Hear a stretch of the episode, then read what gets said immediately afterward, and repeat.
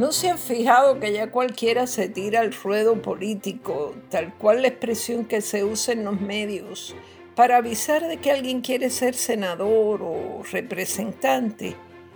Abre uno el periódico por la mañana y lee que se tiró al ruedo fulano o sutano. Jóvenes, viejos, medios tiempos, en fin, ahora todos quieren servirle al país. Tiene muchos beneficios tirarse al ruedo político, sueldo fijo, horario flexible, vacaciones de verano, todo el verano, toda la Semana Santa, toda la Navidad. ¿Qué otro empleado puede disfrutar de tanto en empresa privada? Ninguno, desde luego. La moda es lanzar candidaturas independientes o cuasi independientes. Y si por casualidad el candidato está afiliado a uno de los tres partidos tradicionales, la moda también es desligarse un poco del discurso de siempre.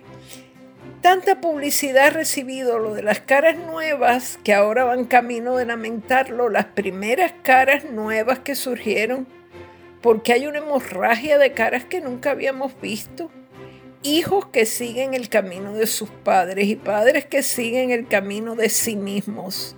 Estos últimos se reciclan si es que corren el riesgo de perder el puestecito que ostentan ahora. Muchos no saben vivir si no es de la teta del gobierno. Ya les da igual que la Junta de Control Fiscal les amarre las manos.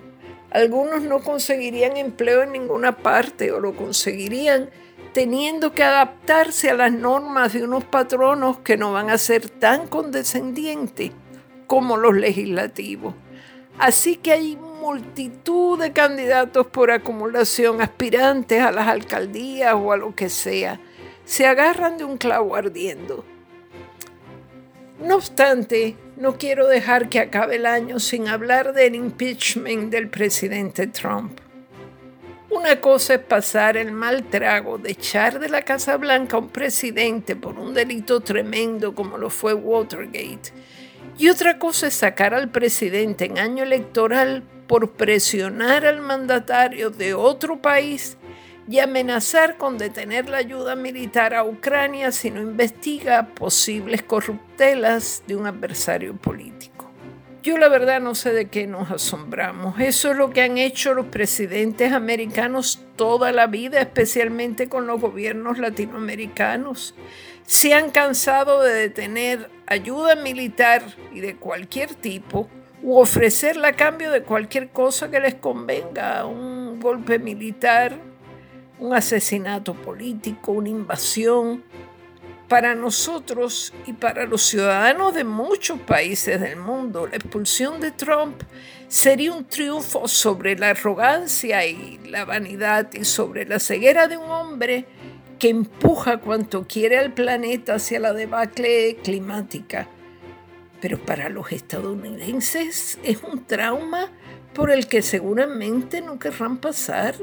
Un trauma de cuidado y ellos piensan que a la larga, aparte de estar en boca de todos, la humillación al presidente puede traerles consecuencias económicas y políticas.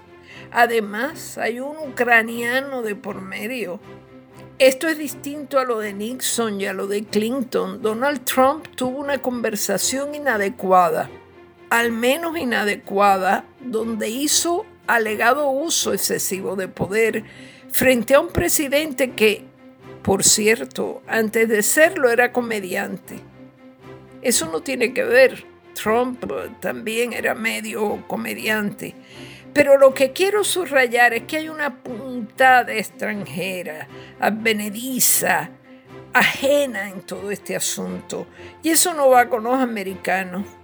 Puesto en una balanza, de un lado ese diálogo entre Trump y su homólogo ucraniano, y del otro la conmoción moral, global, política, histórica que resultaría en la destitución del presidente, ustedes comprenderán que para el americano medio, para la gran masa que compone la nación conservadora, que lo es y mucho, la opción es clara. El 3 de enero vuelven todos a la carga y tanto demócratas como republicanos se corren el riesgo de que el hartazgo el limbo en que ha caído el proceso termine por impacientar al ciudadano.